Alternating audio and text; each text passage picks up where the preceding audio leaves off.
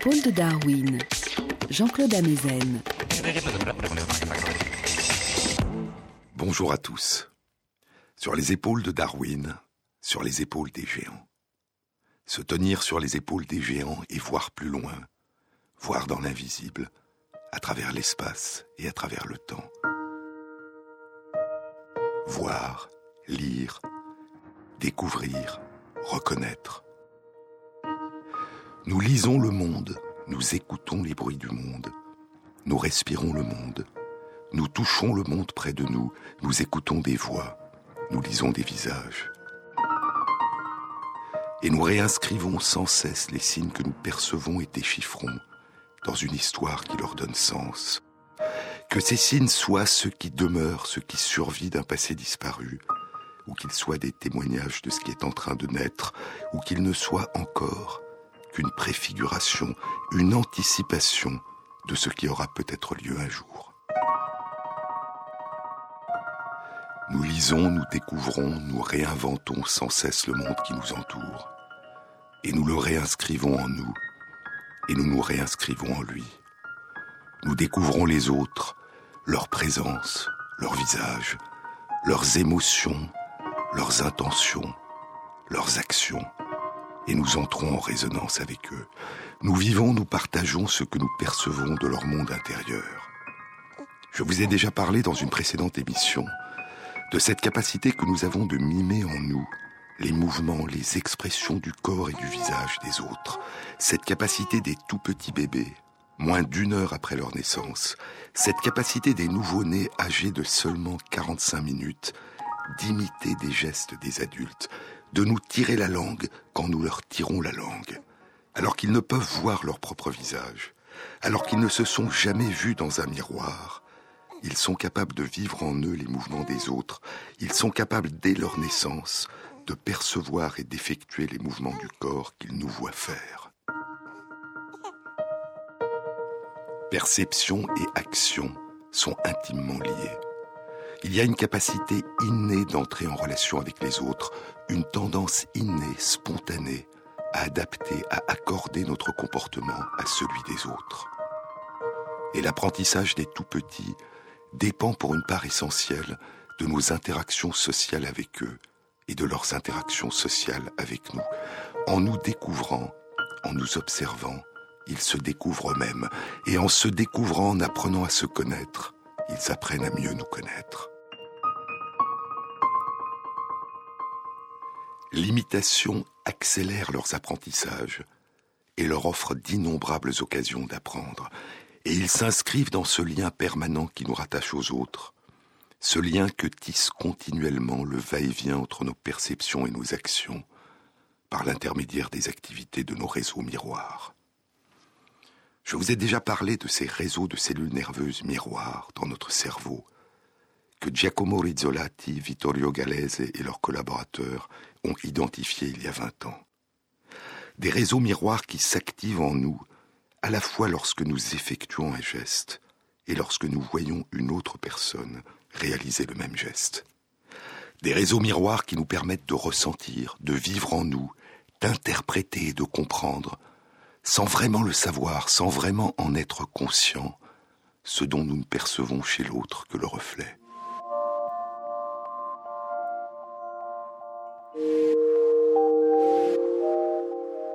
Ces réseaux miroirs, écrivaient il y a trois ans Giacomo Rizzolatti et Corrado Sinagalia dans Nature Reviews Neuroscience, ces réseaux miroirs nous permettent de vivre de l'intérieur les actions des autres et nous donnent un point de vue personnel sur les intentions des autres, sur les buts de leurs actions. Les réseaux miroirs sont l'un des supports biologiques de l'empathie, mais pas le seul.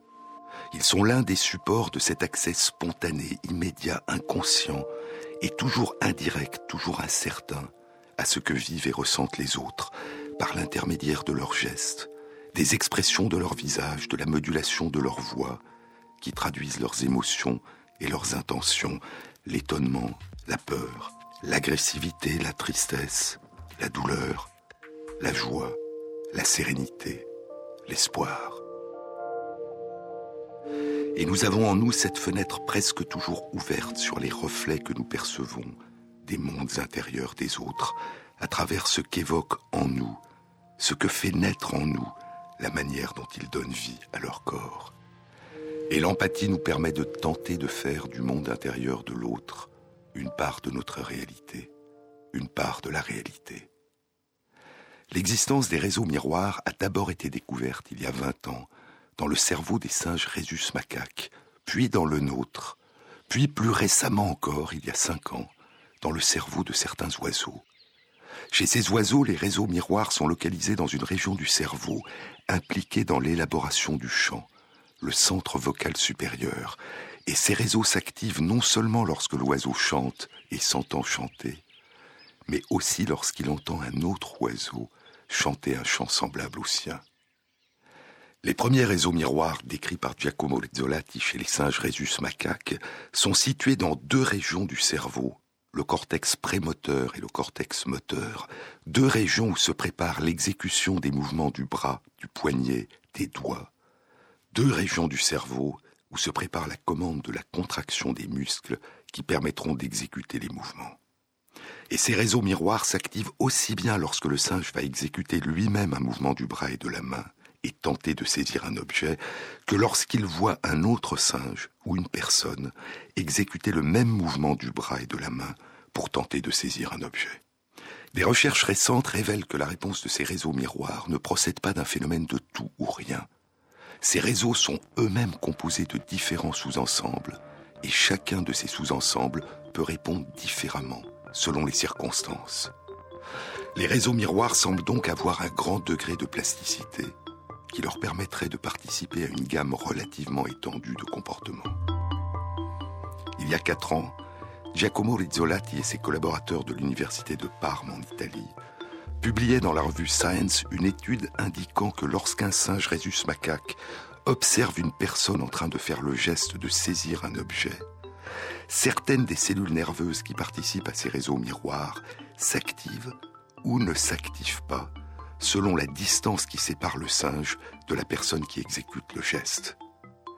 Cela suggère que la réponse de certains éléments du réseau miroir pourrait dépendre de la capacité de l'observateur à se saisir lui-même de l'objet que la personne va saisir, de la capacité de l'observateur à interférer avec le geste de la personne. Les modalités d'activation de nos réseaux miroirs nous indiqueraient si nous sommes ou non capables de devenir nous-mêmes acteurs dans la scène que nous sommes en train d'observer. Non seulement ressentir ce que ressent l'autre, mais aussi sentir à quel point nous sommes directement concernés. Et ainsi, nos réseaux miroirs pourraient nous permettre non seulement de tisser un lien entre la perception d'une action effectuée par une autre personne et l'interprétation de la signification de cette action, mais aussi de tisser un lien entre l'interprétation de la signification de cette action et notre décision ou non d'intervenir. Beaucoup plus récemment, il y a trois semaines, une équipe de chercheurs en neurosciences de Londres publiait dans la revue Current Biology une étude qui révèle un autre degré de complexité. La question que les chercheurs avaient explorée était la suivante. Comment se fait-il que lorsque nous voyons quelqu'un exécuter un mouvement et que nous le mimons en nous, nous n'effectuons pas nous-mêmes le geste?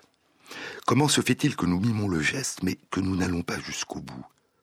Comment se fait-il que nous ne mimons que l'intention de faire le geste, mais pas le geste lui-même?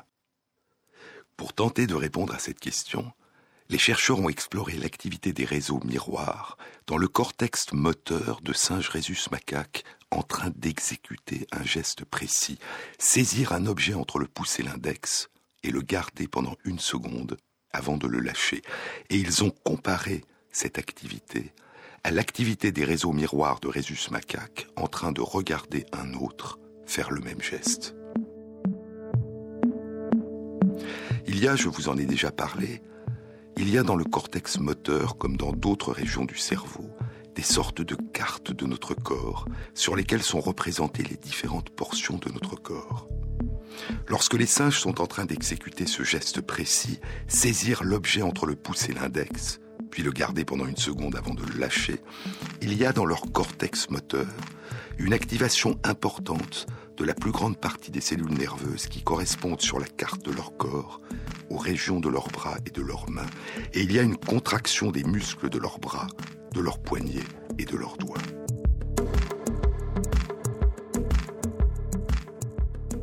En revanche, lorsqu'ils observent un autre faire le même geste, ils ne contractent aucun des muscles de leurs bras, de leurs poignets ou de leurs doigts, et une partie seulement des cellules nerveuses qui correspondent à la carte de leurs bras et de leurs mains dans leur cortex moteur est activée, et ces cellules sont moins activées que lorsqu'ils font eux-mêmes le geste. Il semble donc que les réseaux miroirs qui sont activés lors de la vue d'un geste ne représentent qu'une fraction des réseaux qui sont activés lors de l'exécution de ce même geste. Mimer n'est pas imiter. C'est, en dehors de toute communication verbale, être capable de percevoir, de ressentir, de simuler, de vivre en soi l'intention de l'autre sans l'action. C'est avoir appris à dissocier l'intention de l'action. C'est être capable de se projeter dans le monde intérieur des autres sans pour autant passer à l'acte. C'est, contrairement à ce que fait spontanément le nouveau-né, c'est imaginer, ressentir, mimer en nous ce que signifierait tirer la langue à une personne qui nous tire la langue, sans forcément lui tirer la langue. C'est être devenu capable d'entrer en résonance avec les intentions et les émotions des autres. C'est être devenu capable d'apprendre des autres sans obligatoirement les imiter.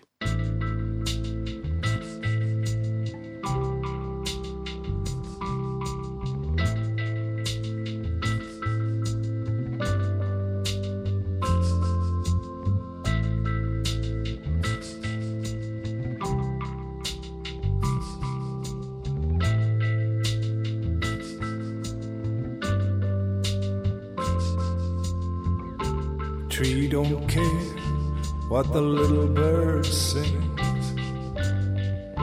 We go down with the dew in the morning light. The tree don't know what the little bird brings. We go down with the dew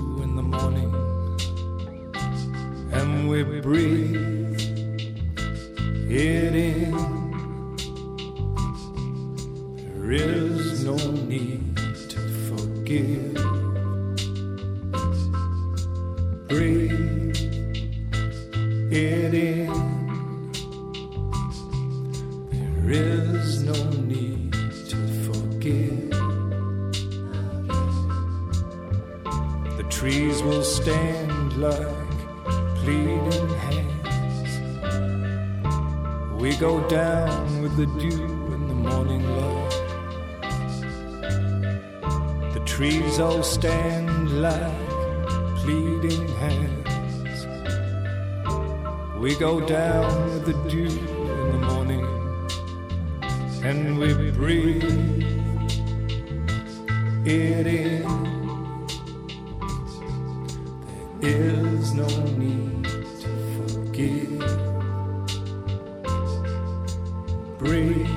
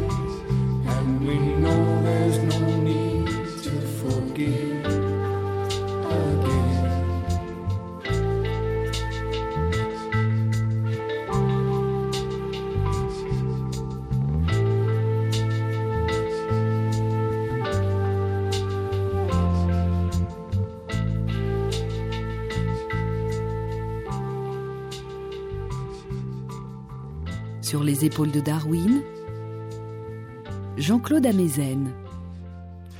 Nos réseaux miroirs nous permettent de vivre en nous les intentions des autres et les buts de leurs actions au moment même où nous les voyons accomplir ces actions. Dans le même temps, nos réseaux miroirs nous font percevoir la différence qui existe entre observer les actions des autres et réaliser nous-mêmes ces actions. Et ces réseaux nous permettent aussi de réaliser si nous pouvons ou non intervenir et interférer nous-mêmes avec les actions des autres. Imaginons que nous sommes en train de voir une personne qui tente de saisir un objet. Il y a au moins deux questions qui nous traversent immédiatement l'esprit, consciemment ou inconsciemment. La première question est quelle valeur cette personne attribue-t-elle à l'objet dont elle cherche à se saisir? Que ressent-elle? Est-ce important pour elle? Et la seconde question est quelle valeur attribuons-nous nous-mêmes à cet objet dont elle cherche à se saisir? Que ressentons-nous? Est-ce que cet objet est important pour nous? Devons-nous intervenir? Est-ce que la réponse de nos réseaux miroirs prend en compte cette évaluation de l'importance qu'a pour nous le but de l'action que nous sommes en train d'observer? Il y a sept mois, Giacomo Rizzolatti et ses collègues, en collaboration avec des chercheurs de l'université de Tübingen en Allemagne, publiaient dans les comptes rendus de l'Académie des sciences des États-Unis une étude qui explorait cette question chez des singes rhésus macaques. Les conditions de l'expérience étaient les suivantes. Deux singes observent une personne en train de faire un geste, soit pour saisir un objet qui n'a aucune valeur pour les singes, soit pour saisir un objet auquel les singes attribuent une valeur importante. Il y a plusieurs conditions expérimentales différentes. Dans la première condition, c'est l'objet saisi par la personne qui a ou non une valeur pour le singe. L'objet est soit neutre, un petit cylindre, soit une nourriture très appréciée par le singe, un grain de raisin frais. Dans la seconde condition, l'objet lui-même n'a pas de valeur. Il s'agit soit d'un cylindre gris, soit d'un cylindre rouge. Mais le singe a appris que si la personne saisit l'un des deux cylindres, par exemple rouge, il recevra de la nourriture, et si la personne saisit l'autre cylindre, le cylindre gris, le singe ne recevra pas de nourriture. Ce n'est donc pas l'objet dont s'empare la personne qui a une valeur pour le singe qui observe, mais la récompense qui va suivre le geste de la personne. Y a-t-il dans ces deux conditions, selon la valeur que le singe attribue à l'objet dont va saisir la personne, y a-t-il une différence dans la réponse des réseaux miroirs du singe L'étude indique que lorsque l'objet dont va se saisir la personne a une valeur importante pour le singe, plus de la moitié des cellules qui composent ces réseaux miroirs sont sélectivement activées. Ces cellules semblent donc répondre à la valeur que le singe attribue à l'objet dont la personne va se saisir. D'autres cellules nerveuses sont activées aussi bien quand l'action observée a ou n'a pas une valeur importante pour le singe. Ces cellules semblent donc répondre au geste de la personne et non à la signification qu'a ce geste pour le singe. Enfin, une toute petite proportion de cellules nerveuses est activée sélectivement en réponse au geste de la personne qui n'apportera pas de récompense au singe. Ces cellules semblent donc signaler au singe que le geste qu'il observe n'a pas de valeur pour lui. Puis les chercheurs ont raffiné l'expérience en ajoutant une troisième situation. Il ne s'agit plus simplement pour le singe d'observer soit un geste auquel il attribue de la valeur, soit un geste auquel il n'attribue aucune valeur. Il s'agit d'observer soit un geste auquel il attribue une très grande valeur, soit un geste auquel il attribue une moindre valeur, soit un geste auquel il n'attribue aucune valeur. Une personne va se saisir d'un cylindre, un cylindre rouge ou un cylindre gris. Mais la valeur du geste n'est pas liée à l'objet dont s'empare la personne. Ce que le singe a appris, c'est qu'avant d'effectuer son geste, la personne va montrer au singe soit une nourriture très prisée par le singe, un fruit frais, soit une nourriture moins prisée, un fruit sec, soit une main vide, pas de nourriture du tout. Puis la personne va saisir l'un des deux cylindres et le singe va recevoir ce qui lui avait été promis. Ce n'est pas la nature de l'objet saisi qui a ici une valeur pour le singe, c'est ce que la personne lui a montré avant d'effectuer son geste. Et les résultats sont les suivants. La moitié des cellules nerveuses qui composent les réseaux miroirs du singe sont sélectivement activées par un geste qui conduit à une récompense, et leur activation est aussi importante que la récompense soit de premier choix ou de deuxième choix. Ces cellules semblent signaler au singe que le geste qu'il observe va conduire à une récompense, quelle qu'elle soit. D'autres cellules, environ un tiers, sont activées uniquement lorsque le geste observé va conduire à la récompense de premier choix. Elles semblent signaler au singe le geste qui a le plus de valeur pour lui. Et une toute petite proportion de cellules est sélectivement activée, soit lorsque le geste observé annonce la récompense la moins prisée, soit quand il annonce une absence de récompense. Ces cellules semblent donc signaler au singe que le geste observé a peu ou pas de valeur pour lui.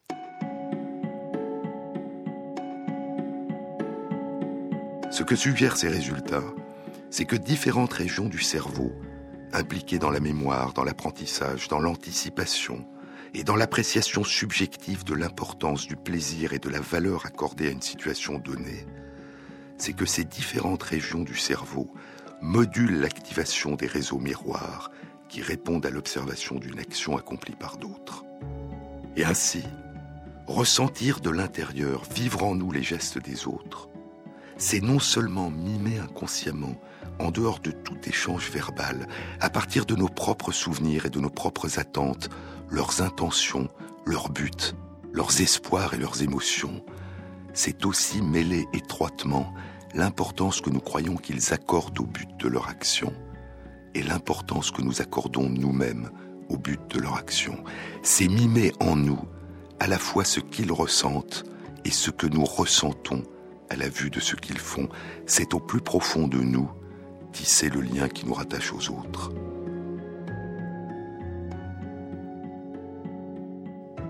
Mais il y a aussi une tendance à accorder tout simplement de la valeur à ce que les autres cherchent à atteindre, comme si leur intention, leur désir, ce dont ils tentent de se saisir, ce qu'ils tentent d'obtenir, donnait soudain en soi une valeur à l'objet de leur désir.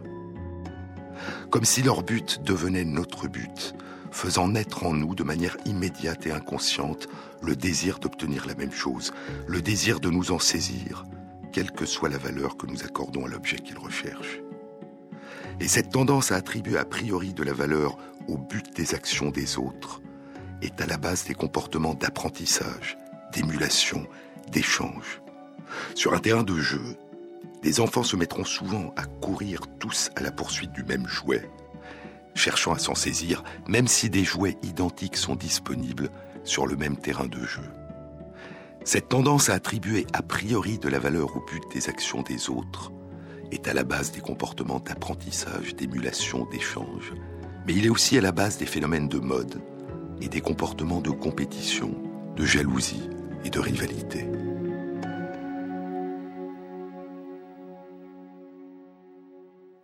Vingt ans avant la découverte des réseaux miroirs, au début des années 1970, le philosophe René Girard a proposé que le désir d'imitation, ce qu'il a appelé le désir mimétique, le désir de s'approprier ce que d'autres veulent s'approprier, le désir de posséder ce que d'autres désirent, du seul fait que les autres le désirent, est l'un de nos comportements sociaux essentiels.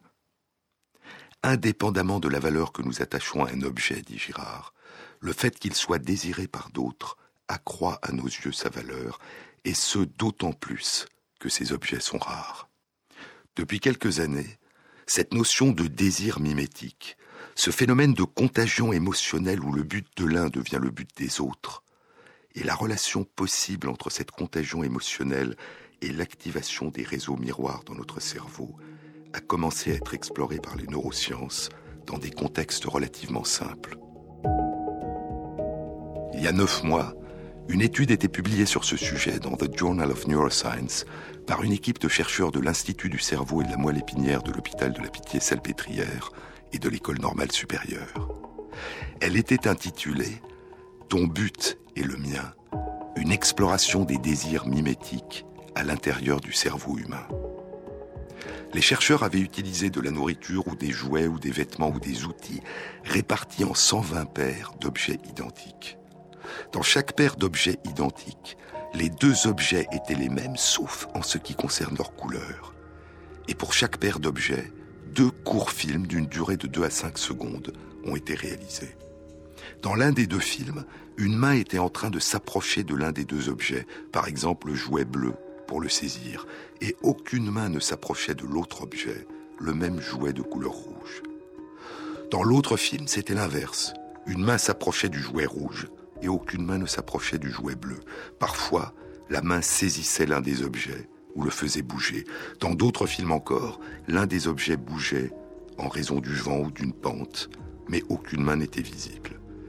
Et les chercheurs ont fait visionner ces films à 135 personnes, en leur demandant après chacun de ces courts films d'appuyer sur un bouton pour indiquer soit quels objets elles préféraient, soit quels objets elles aimeraient pouvoir manipuler, soit quels objets elles aimeraient posséder. Les résultats indiquent que les personnes préfèrent de manière significative les objets vers lesquels une main s'approchait ou qu'une main saisissait, et un questionnaire qui leur était soumis à la fin de l'étude révélait que ces personnes ne semblaient pas conscientes du fait que les objets qu'elles avaient préférés étaient ceux qu'une main allait saisir. En d'autres termes, les personnes ne semblent pas réaliser le fait que les objets qu'elles désirent le plus sont ceux qui semblaient désirés par d'autres. Mais le but essentiel de l'étude était d'explorer la participation possible des réseaux miroirs dans ces phénomènes de désir mimétique.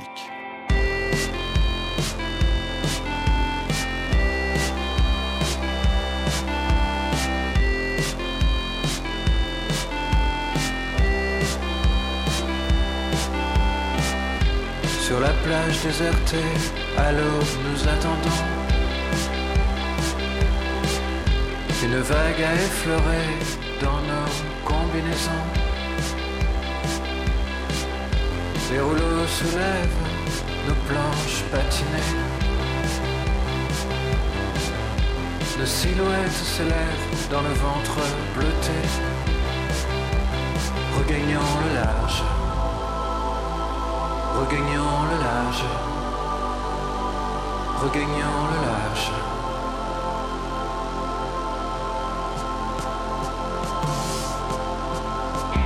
La session est cruelle, sauvage, déchirée. L'horizon irréel d'une mer dévastée. Retrouverons-nous le sable en fin de journée? Les muscles friables, les regards apaisés, regagnant le large.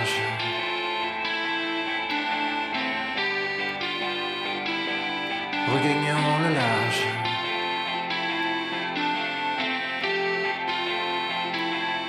Regagnant le large.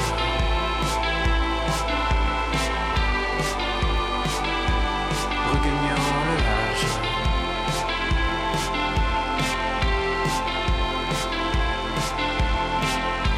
dans les eaux rapides d'océans renversés. La sensation de vide, nos corps immergés. Les rouleaux se lèvent, nos planches patinées. Nos silhouettes se lèvent dans le ventre bleuté,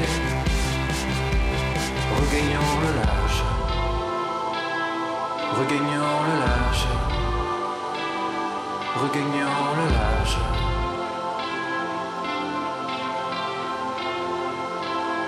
Regagnant le large.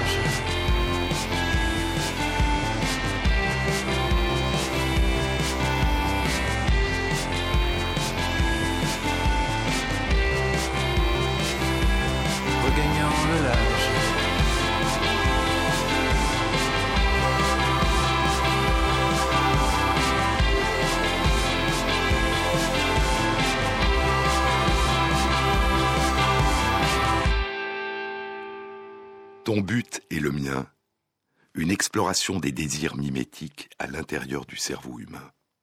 Tel était le titre de l'étude publiée il y a neuf mois dans The Journal of Neuroscience. Les chercheurs ont étudié par imagerie fonctionnelle cérébrale le degré d'activation de leur réseau miroir pendant que des personnes visionnaient ces films et indiquaient en appuyant sur un bouton quels objets elles préféraient. Schématiquement, Les résultats suggèrent que l'observation d'une main qui s'approche d'un objet ou le saisit et rend de ce simple fait cet objet plus désirable que le même objet qu'aucune main n'approche ou ne saisit.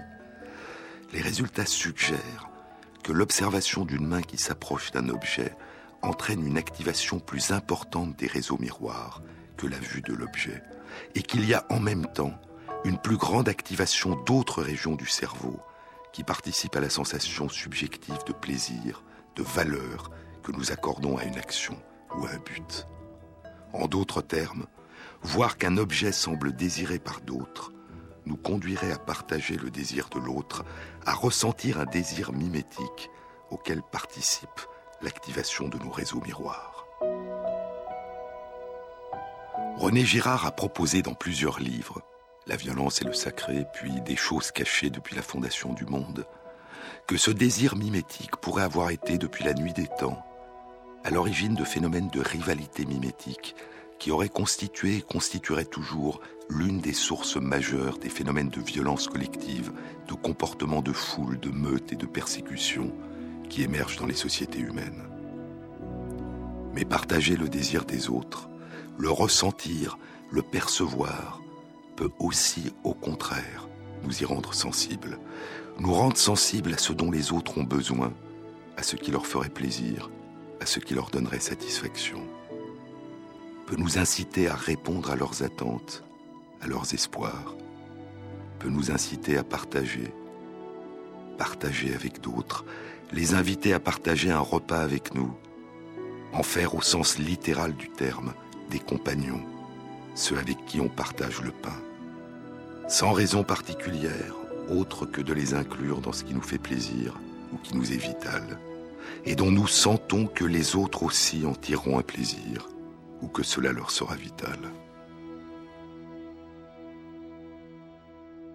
Aussi égoïste que l'on considère l'homme, écrivait le philosophe Adam Smith au milieu du XVIIIe siècle, dans une théorie des sentiments moraux, aussi égoïste que l'on considère l'homme, il y a à l'évidence des principes dans sa nature qui le conduisent à s'intéresser au devenir des autres et qui lui rendent nécessaire leur bonheur, bien qu'il n'en dérive rien, excepté le plaisir de voir le bonheur des autres. Il y a l'évidence, disait Adam Smith, de tels principes dans notre nature, et Darwin, sur lequel la pensée d'Adam Smith avait exercé une profonde influence, Darwin pensait que ces principes, ces dispositions, faisaient déjà partie depuis longtemps de la nature de nos ancêtres et parents non humains. Darwin pensait qu'ils avaient joué un rôle essentiel dans l'évolution des relations sociales, des relations de coopération, de partage, de soutien, qui s'étaient répandues dans de nombreuses branches du monde animal, avant de devenir une part intégrale de notre nature humaine. Partager un repas ou partager un jus de fruits. Une étude vient d'être publiée il y a moins de deux mois dans la revue Nature Neuroscience par un groupe de chercheurs de l'université Duke en Caroline du Nord aux États-Unis. Cette étude concerne des singes, des rhésus macaques. Un singe est devant un écran d'ordinateur et un autre singe est à côté de lui mais à distance et ne voit pas l'écran. Sur l'écran apparaissent simultanément à des endroits différents deux carrés de couleurs différentes, bleu ou vert ou rouge. C'est-à-dire soit un carré bleu et un carré vert, soit un carré bleu et un carré rouge, soit un carré vert et un carré rouge. Il y a devant chacun des deux singes un petit tuyau dans lequel l'ordinateur peut faire couler du jus de fruits que le singe pourra boire avec plaisir. Le singe qui est devant l'écran apprend qu'en fonction de la couleur de l'un des deux carrés qui s'affiche, et qu'il choisit de fixer des yeux, soit lui-même, soit son voisin va recevoir un jus de fruits à boire, soit aucun des deux ne recevra de jus. Par exemple, si un carré bleu et un carré rouge apparaissent sur l'écran, et qu'il fixe des yeux le carré bleu, l'ordinateur lui donnera automatiquement du jus de fruits. Et s'il fixe des yeux le carré rouge, c'est à son voisin que l'ordinateur donnera du jus de fruits. Et si un carré bleu et un carré vert apparaissent sur l'écran, et qu'il fixe des yeux le carré vert, ni lui ni son voisin ne recevront le jus de fruits. Une fois l'apprentissage réalisé, lorsque les singes qui sont à la commande ont le choix entre soit s'attribuer le jus de fruits à eux-mêmes, soit l'attribuer à leur voisin ou à aucun des deux, ils choisissent le plus souvent, mais pas toujours, ils choisissent le plus souvent de s'attribuer à eux-mêmes. Mais lorsqu'ils ont le choix entre le donner à leur voisin ou à aucun des deux, ils choisissent le plus souvent de le donner à leur voisin. Plutôt moi que l'autre, semble penser le singe, mais plutôt l'autre qu'aucun de nous. Lorsqu'apparaît sur l'écran, en plus des deux carrés de couleurs différentes, une jauge qui indique la quantité de jus de fruits qui va être distribué par l'ordinateur, l'étude montre que plus la quantité de jus va être importante, et plus le choix sera accentué. Plus la quantité de jus indiquée est importante, et plus souvent le singe choisira de se l'attribuer plutôt que de le donner à son voisin, et plus souvent le singe choisira de le donner à son voisin plutôt qu'à aucun des deux. Quand le singe décide de donner le jus de fruits à son voisin, il regarde plus souvent son voisin après avoir pris sa décision que lorsqu'il décide de se donner le jus de fruits à lui-même ou que lorsqu'il décide de ne le donner à aucun des deux. En d'autres termes, son comportement indique qu'il sait, qu'il réalise qu'il est en train d'attribuer le jus de fruits à son voisin, qu'il fait la différence entre ce qui le concerne lui, ce qui concerne l'autre, et ce qui ne concerne aucun des deux, qu'il est conscient de la relation qu'il est en train de tisser avec l'autre. Mais le but de l'étude était d'explorer ce qui se produisait dans le cerveau des singes lorsqu'ils décidaient soit de s'attribuer le plaisir à eux-mêmes, soit de l'attribuer à leurs voisins, soit de ne l'attribuer à aucun d'entre eux. Sur les épaules de Darwin, sur France Inter.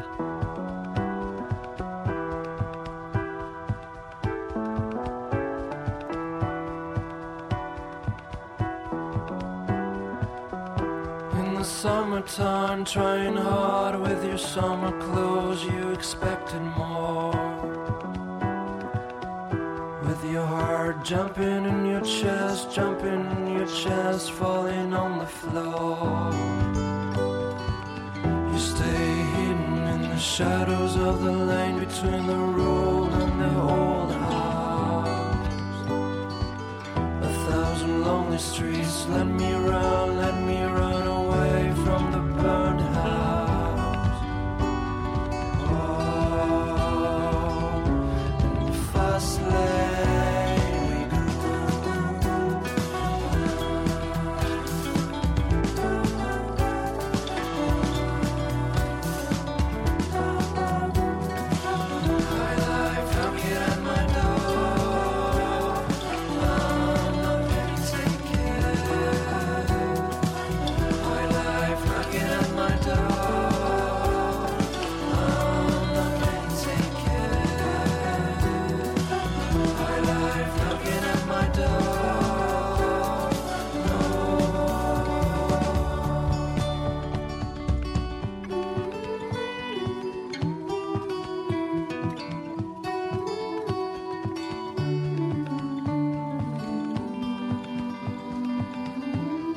spend your life waiting for a sign, waiting for a sign, living downtown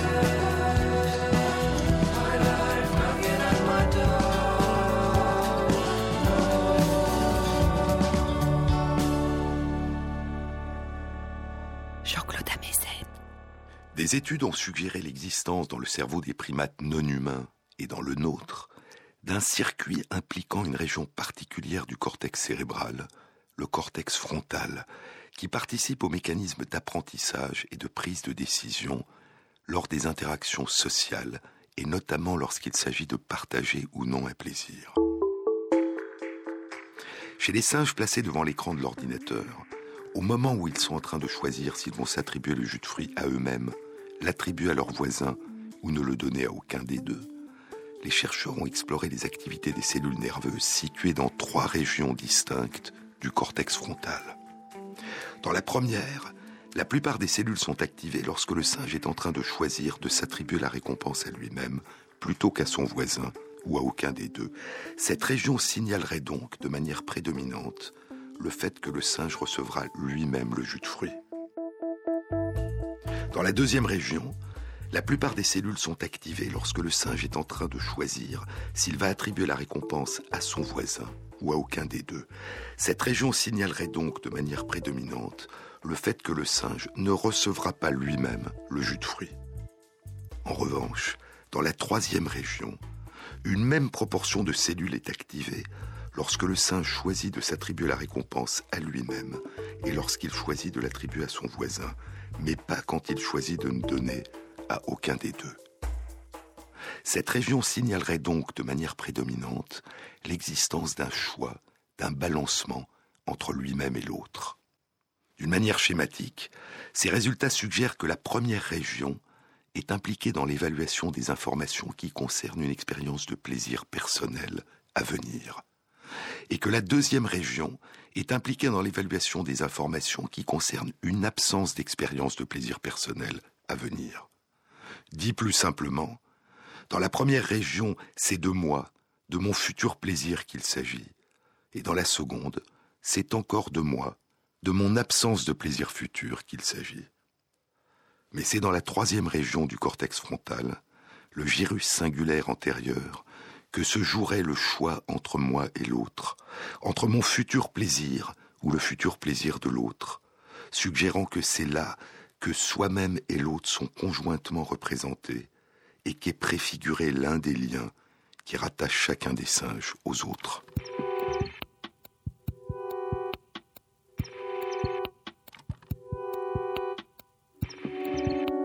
Ces résultats ne sont obtenus que dans les conditions où le singe est en train de choisir activement ce qu'il va faire, en train de prendre une décision, mais pas dans les conditions où le singe est un témoin passif, pas lorsqu'il est simplement en train d'observer passivement l'ordinateur opérer tout seul, en affichant un seul carré de couleur, bleu ou rouge ou vert, et que le jus est alors automatiquement donné, soit au singe placé devant l'écran, soit à son voisin, soit à aucun des deux, en fonction de la couleur que l'ordinateur a affichée sur l'écran. C'est le fait que le singe placé devant l'écran est un acteur, qu'il est en train de choisir, de décider, qui fait apparaître en lui ce balancement où se joue le choix entre lui-même et son voisin, où se tisse ce lien qui le rattache à son voisin, ce lien qui le rattache aux autres. Mais la dimension sociale des choix ne se réduit pas à cet arbitrage statistique entre les activités de différentes populations de cellules dans ces trois régions du cortex frontal du cerveau. D'autres études réalisé chez des primates non humains et chez des personnes, suggère que la construction des représentations complexes des relations possibles entre nous et les autres, et des choix que nous élaborons, implique de nombreuses autres régions de notre cerveau, qui mettent en jeu nos émotions, nos souvenirs, nos apprentissages, nos attentes, nos espoirs et nos craintes, et notre capacité à nous projeter dans les mondes intérieurs des autres, à les partager, à les ressentir et à les prendre en compte. Être capable d'attribuer aux autres une vie intérieure semblable à la nôtre, mais différente de la nôtre. Une vie intérieure faite de désirs, d'espoir, de souvenirs, de connaissances, d'intentions. Être capable de ressentir les désirs des autres, de les partager et d'y répondre, même quand ces désirs ne sont pas les mêmes que les nôtres, c'est l'un des principes, pour reprendre les mots d'Adam Smith, c'est l'un des principes, l'une des dimensions de notre nature humaine, que nous partageons à des degrés divers, comme le pensait Darwin, avec nos proches cousins, les primates non humains. Et une étude très récente suggère que nous la partageons aussi avec des cousins beaucoup plus lointains, des oiseaux. Les derniers ancêtres communs aux oiseaux et aux mammifères vivaient il y a environ 300 millions d'années. Cette étude, qui vient d'être publiée cette semaine dans les comptes rendus de l'Académie des sciences des États-Unis, a été réalisée par Nicolas Clayton et son équipe. Je vous ai déjà parlé de Nicolas Clayton. Elle est professeure de capacité cognitive comparative dans le département de psychologie expérimentale de l'université Cambridge en Angleterre, et elle est depuis près de 15 ans l'une des plus grandes chercheuses dans le domaine de l'exploration des capacités mentales des corvidés, les corbeaux, les corneilles et surtout les jets. Et c'est avec des jets qu'elle a réalisé cette étude. Pas des jets buissonniers dont elle a souvent exploré les extraordinaires talents, mais des jets eurasiens.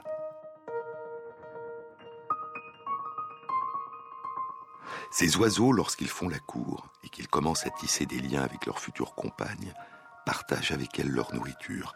Et l'étude de Nicolas Clayton et de ses collaboratrices suggère qu'ils devinent quelle nourriture leur compagne désire manger et qu'ils lui procurent cette nourriture qu'elle désire.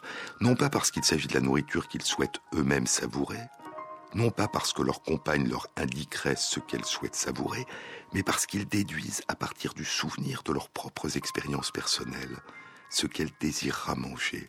Ils projettent leur expérience personnelle sur l'état d'esprit de l'oiselle et répondent, sans qu'elle leur en fasse la demande, à ce qu'elle souhaite.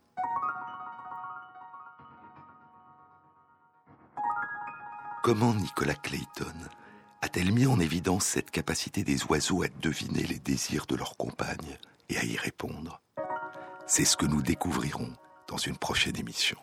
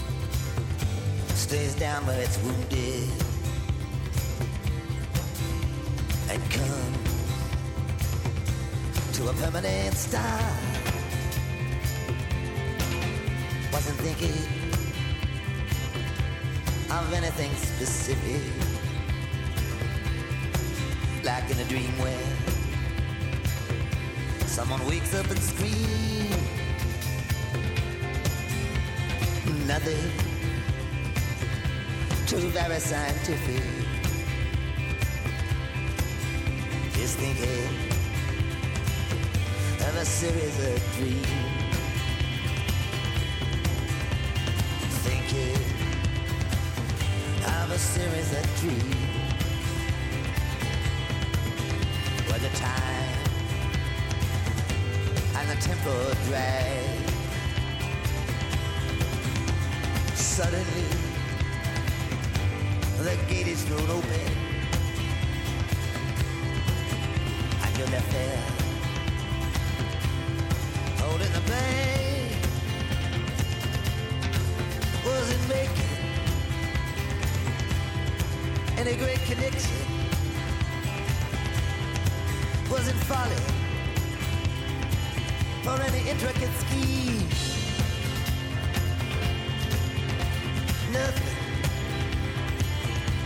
Pass inspection. Was just thinking of a series of. Dreams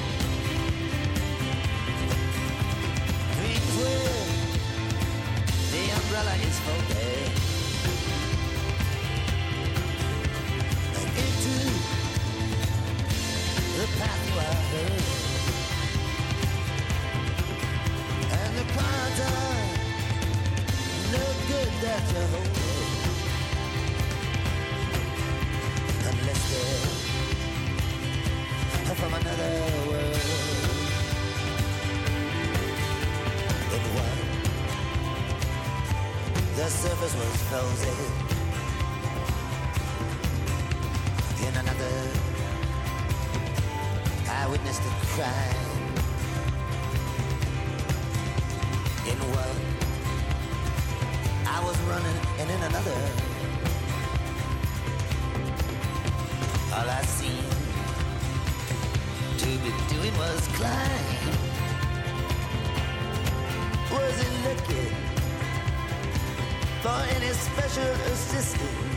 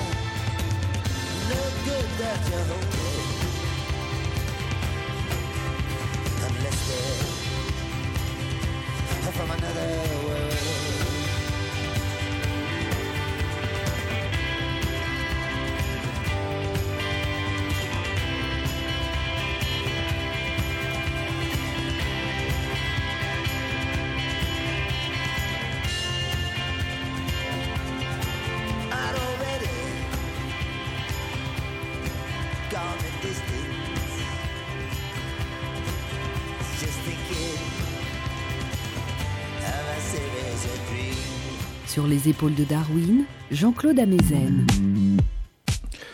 Une annonce. La prochaine rencontre transdisciplinaire du Centre d'études du vivant dans la série Les battements du temps aura lieu à l'Université Paris Diderot le mardi 19 février de 19h à 21h. Elle aura pour thème la fin de vie et sera animée par Didier Sicard, président d'honneur du Comité consultatif national d'éthique. Vous trouverez tous les renseignements pour vous inscrire sur la page de l'émission sur le site franceinter.fr.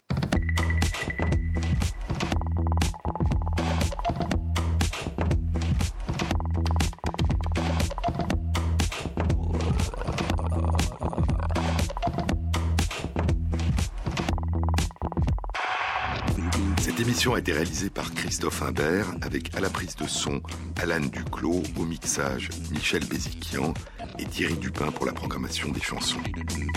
Et merci à Christophe Magère qui intègre sur la page de l'émission sur le site franceinter.fr les références aux articles scientifiques et aux livres dont je vous ai parlé. Bon week-end à tous, à la semaine prochaine.